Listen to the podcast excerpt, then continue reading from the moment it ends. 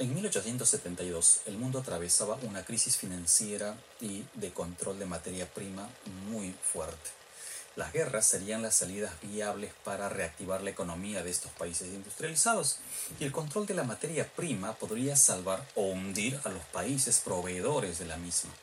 En Perú, luego de un proceso electoral desgastante y conflictivo que veíamos en el video anterior, asumió la presidencia don Manuel Pardo y Lavalle ¿Cómo asumiría la conducción del país en estas circunstancias? ¿Qué medidas se aplicaría para paliar la crisis que se avecinaba? ¿En qué medida estas acciones nos llevaron a una crisis terminal? Hoy hablaré sobre el primer civilismo peruano y los antecedentes de la guerra con Chile. Prepárate.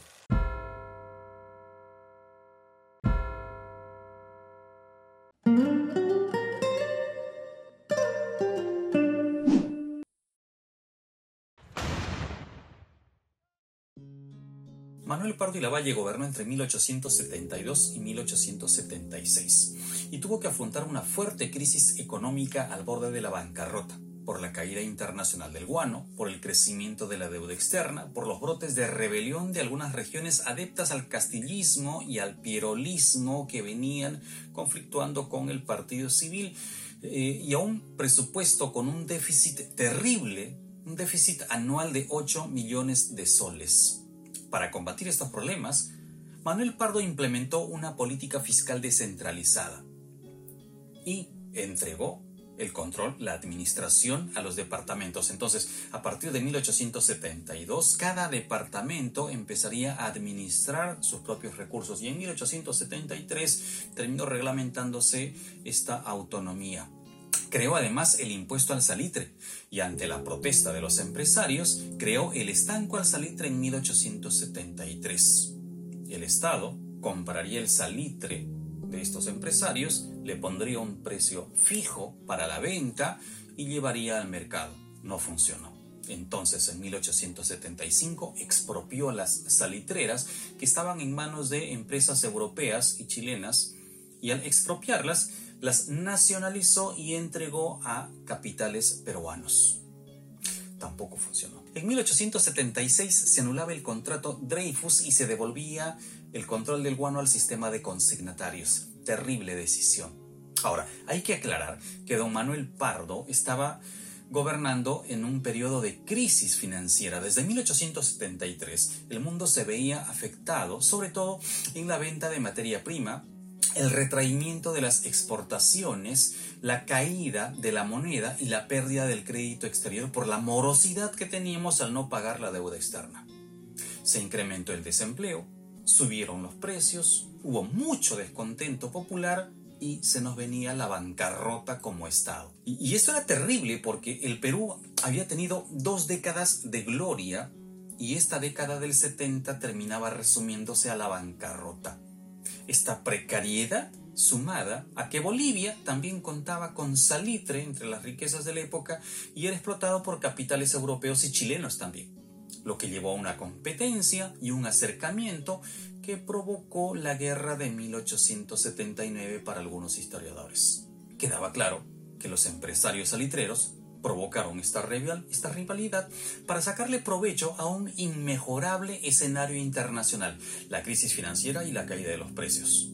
Y es que una guerra terminaría trasladando la inversión en estos recursos a la compra de armamentos y a las finanzas para el desarrollo bélico.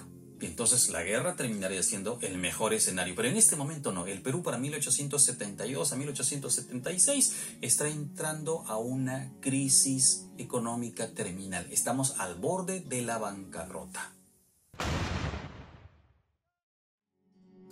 Y es que en su desesperación Manuel Pardo autorizó la firma del Tratado Secreto de Alianza Defensiva entre Perú y Bolivia el 6 de febrero de 1873. Un tratado que era de carácter secreto, era defensivo contra agresión de cualquier país externo a esta alianza. Se invitó a Argentina, quien debatió hasta 1877 en ese, y era secreto ya, era secreto, pero Argentina debatió el tratado hasta 1877. No aceptó, no aceptó Finalmente, Domingo Faustino Sarmiento decidió que Argentina no participaría del tratado, se retiraron, pero el gobierno chileno terminó informando de esta decisión al gobierno boliviano. Ahora, Argentina tenía problemas con Bolivia, problemas fronterizos, y una condición para que ingrese a esta alianza defensiva, que sería tripartita, Perú, Bolivia, Argentina, hizo que ella ponga sobre el tema de debate la frontera con Bolivia. Y como no se llegó a ningún acuerdo, entonces Argentina se retira para 1877. El ministro de Relaciones Exteriores de Chile, sin embargo, tenía el tratado desde 1874. Apresuró las negociaciones entonces con Argentina. Eh, Argentina y Chile tenían un problema por el control de la Patagonia, terminaron arreglando esta cuestión favorable a Argentina y en 1877 termina facilitándole el, documento completamente. Pero ya Chile tenía conocimiento del, tratado secreto.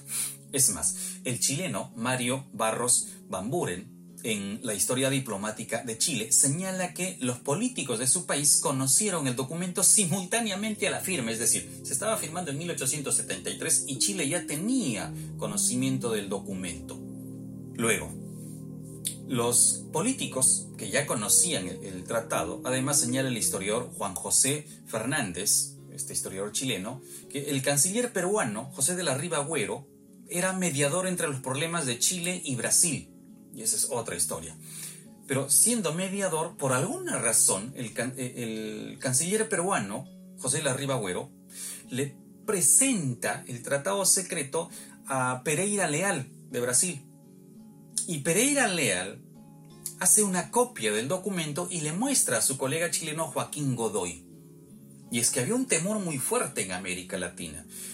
El temor era que se formen alianzas y en estas supuestas estaban Perú, Bolivia, Argentina y otro posible eje eran Chile, Brasil. Frente a este escenario se podría generar un conflicto de mayor dimensión. Y entonces Perú empezó a mediar, pero también empezó a presentar el documento secreto. Ahora, ¿qué tenía este tratado secreto, que ya no era tan secreto?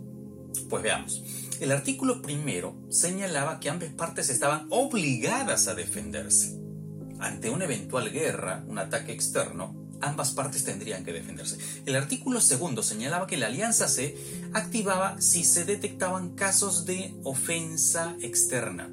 Es decir, si Chile o Argentina o Brasil le declaraban la guerra a Perú o Bolivia, automáticamente la alianza se activaba. Pero si Perú o Bolivia declaraban la guerra, entonces la alianza no se activaba. El artículo eh, tercero señala que la otra parte, la no afectada, decidía si la ofensa recibida correspondía a la activación de la alianza. Entonces, analicemos un poco, vamos a adelantarnos a 1879, cuando Bolivia le declara la guerra a Chile. Ya así, en frío, en frío, Bolivia le declaró la guerra a Chile en 1879. Entonces Chile responde y le declara la guerra a y Bolivia por la activación de la alianza. Si el gobierno peruano de 1879 hubiese utilizado el tratado secreto de 1873, hubiese dicho, el artículo tercero nos exime de responsabilidad porque es Bolivia quien le ha declarado la guerra. Así, tranquilamente. El artículo 6 señalaba que los países estaban obligados a apoyar económicamente al país afectado en esta guerra el artículo 7 señalaba que la parte ofendida no podría celebrar ningún tratado de paz sin participación del país aliado. Entonces veamos artículos 6 y 7. Primero, Perú estaba al borde de la bancarrota en 1872. A 1876 estaba quebrado. A 1879 Perú estaba arruinado. Así es que imagínense una guerra entre Perú, Bolivia contra Chile. Bolivia le declara la guerra a Chile y Perú debe prestarle dinero a Bolivia para que afronte su guerra. Ya, el escenario era por demás catastrófico. Y el artículo 7 dice que ninguna de las partes podía celebrar un tratado de paz o de tregua sin la participación de la otra. Y resulta que en 1879 el gobierno boliviano de Hilarión Daza termina negociando bajo la mesa con el gobierno chileno de Aníbal Pinto para llegar a un acuerdo de paz. Y Perú no estaba enterado de esto. Y Bolivia se retira, retira sus tropas en pleno conflicto sin avisar a Perú. Y eso fue terrible, pues. O sea, Bolivia violentó, el gobierno boliviano violentó el tratado de 1873 y el Perú, respetuoso de este acuerdo, terminó uniéndose, hundiéndose en la guerra. Lamentablemente Manuel Pardo había descuidado la defensa nacional. Desarticuló la marina, desarticuló el ejército, eh, obviamente debido a la crisis, se enviaron a, construir dos blindados, ¿ya? Dos blindados que serían importantes, pero lamentablemente estos blindados llegaron todavía después de la guerra con Chile, llegaron una década después todavía. Bolivia no contaba con marina de guerra. Chile venía preparándose desde la década pasada y había adquirido dos acorazados para esta época, el Cochrane y el Blanco Encalada. Y al nacido de Manuel Pardo, cuando en 1875 don Miguel Grau le pregunta por las negociaciones, él le dice que no se preocupe que nosotros los peruanos teníamos dos blindados, el Bolivia y el Buenos Aires. ¿Acaso haciendo alusión al tratado secreto que nunca funcionó para nosotros? Sin embargo, pese a la crisis que se estaba presentando en este gobierno, la mirada de Manuel Pardo en el campo educativo y cultural fue visionaria decretó, por ejemplo, la obligatoriedad de la educación primaria en 1876. Eh, para el funcionamiento de esta obligatoriedad se estableció una contribución de sol semestral para los ciudadanos de 21 a 60 años.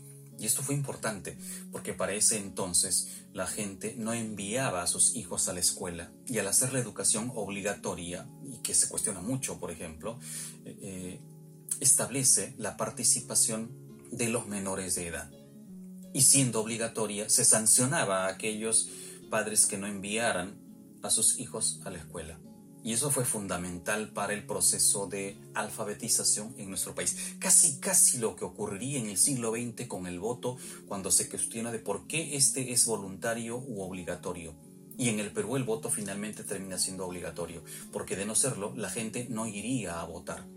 Y entonces este condicionamiento asegura, garantiza la participación ciudadana. Lo mismo que en 1876, con esta disposición de obligatoriedad de la educación primaria, garantizaba, aseguraba la participación de los ciudadanos en las escuelas públicas.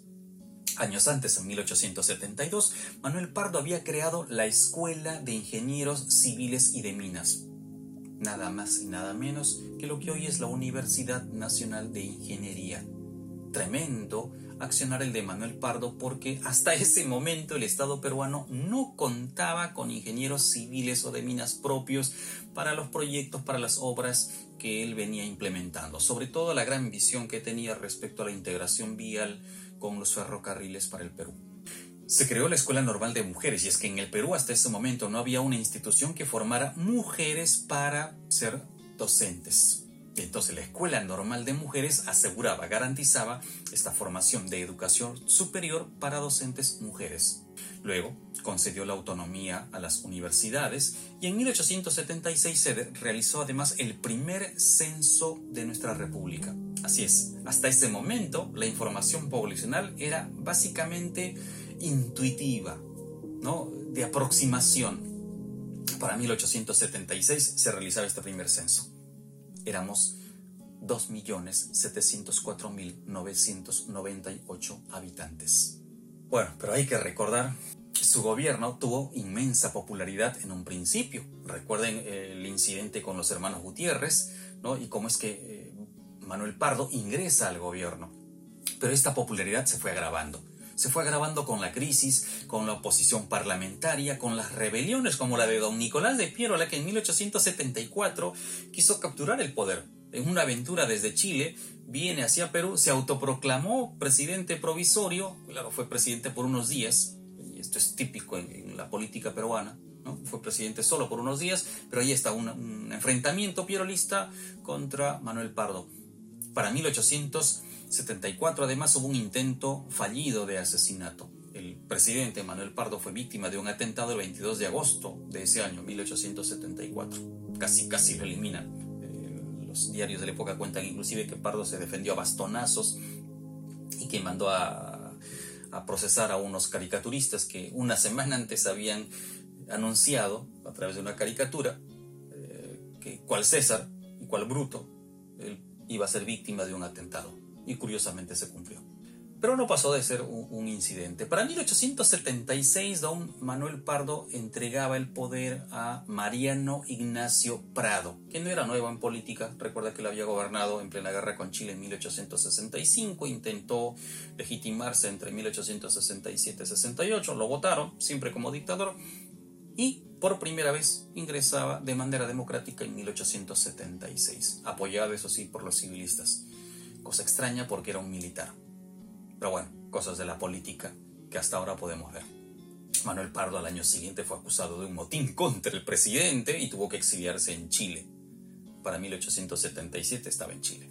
Para 1878, Manuel Pardo retornaba y terminaría como presidente del Senado. Ese mismo año, 1878, fue asesinado un 16 de noviembre. Su muerte causó indignación, desesperación, dejó sin líder al partido civil y, el quiebre de un proyecto fallido para el país. Pardo fue un auténtico reformista en comparación a los presidentes que habíamos tenido hasta ese momento. Había reorganizado el ejército, había separado a los oficiales del servicio que le estaban haciendo daño al, sistema, redujo el aparato burocrático y con ello se ganó el odio de las familias tradicionales de Lima, incubando un profundo resentimiento entre la clase aristocrática, la burocracia de ese entonces.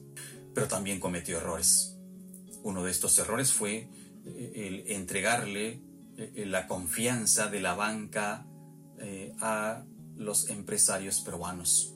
La emisión de billetes de manera clandestina fue otro error terrible para salvar la crisis económica de ese entonces. Entregó el salitre a empresas peruanas y no funcionó. La insolvencia de estas acciones eh, nos llevaron a firmar eh, documentos como el Tratado Secreto de 1873 y parecía pues que la suerte estaba echada. Vendría el capítulo más doloroso de la historia republicana del siglo XIX el Estado se había consolidado sobre la venta de su materia prima.